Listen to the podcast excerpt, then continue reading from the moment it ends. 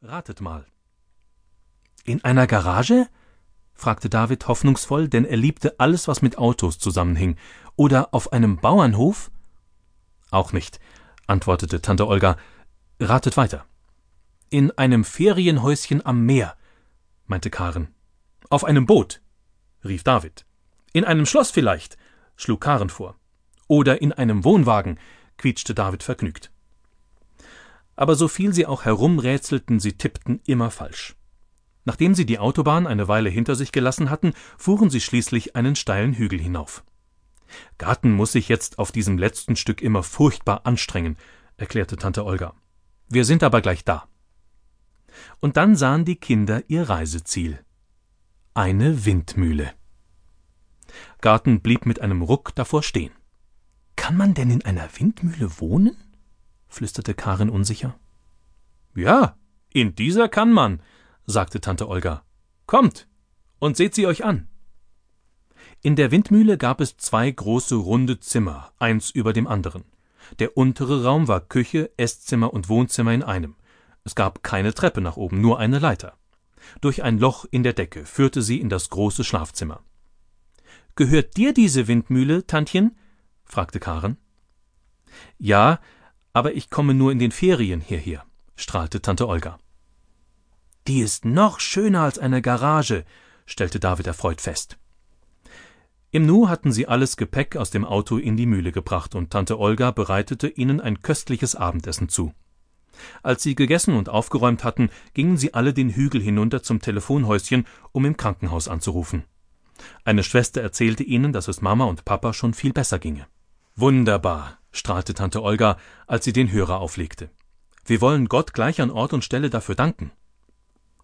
Ich dachte, sagte David, als sie wieder den Hang hinaufstiegen, man spricht mit Gott nur in der Kirche, nicht in Autos oder Telefonzellen. Weißt du, Gott ist ständig und überall bei uns. Da wäre es doch unhöflich, wenn man sich nur sonntags im Gottesdienst um ihn kümmerte, erklärte Tante Olga. Wir machen das aber nicht, sagte Karen. Eigentlich kennen wir Gott gar nicht. Ich meine, in unserer Familie. Aber er kennt euch, antwortete Tante Olga. Und ihr beiden seid ganz wichtige Leute für ihn. Schließlich habe ich mit ihm über euch gesprochen seit dem Tag, an dem ihr geboren worden seid.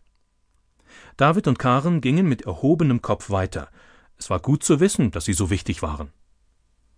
Als es Zeit zum Schlafengehen war, kamen sie sich wie die drei Bären im Märchen vor, denn in der Windmühle standen drei Betten. Eins war sehr groß, eins war normal und eins war ganz winzig. In dem kann David schlafen, bestimmte Karen. Er ist erst sechs. Ich nehme das mittlere, denn ich bin acht. Und ich nehme das große, schloss Tante Olga. Ich fühle mich nämlich heute Abend wie mindestens hundert. David schlief bald tief und fest und schnarchte wie üblich, aber Karen lag noch lange wach und lauschte dem Knarren der alten Windmühle und den Geräuschen, die von unten heraufdrangen. Tante Olga rumorte noch herum. Es wird mir hier gefallen, erzählte sie Caroline. Und ich muss keine Angst haben, denn ich bin ganz wichtig für Gott. Dann erschien Tante Olga durch das Loch im Boden und gab Karen einen Gute-Nacht-Kuss. Karen war eingeschlafen, bevor sie beobachten konnte, ob Tante Olga ihren Hut absetzte, ehe sie zu Bett ging.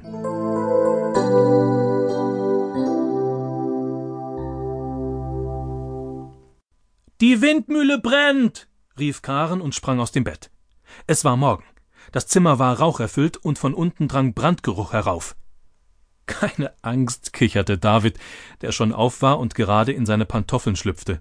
Tante Olga hat wieder den Toast verbrannt. Tut mir leid, rief eine Stimme von unten herauf. Macht nichts, räumte David großzügig ein. Essen wir eben wieder Schokoladenplätzchen.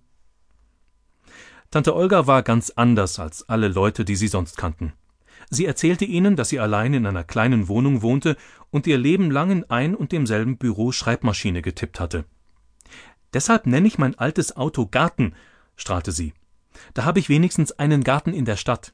Jetzt bin ich zu alt, um noch im Büro zu arbeiten, meinen die Leute, fügte sie hinzu, während sie sich eine Tasse Tee einschenkte. Aber ich bin noch nicht zu alt, um das Leben zu genießen, wir werden uns jeden Tag in ein anderes Abenteuer stürzen, versprach sie den Kindern, und ihre kleinen dunklen Augen blitzten. Aber heute Morgen müssen wir erst mal einkaufen fahren.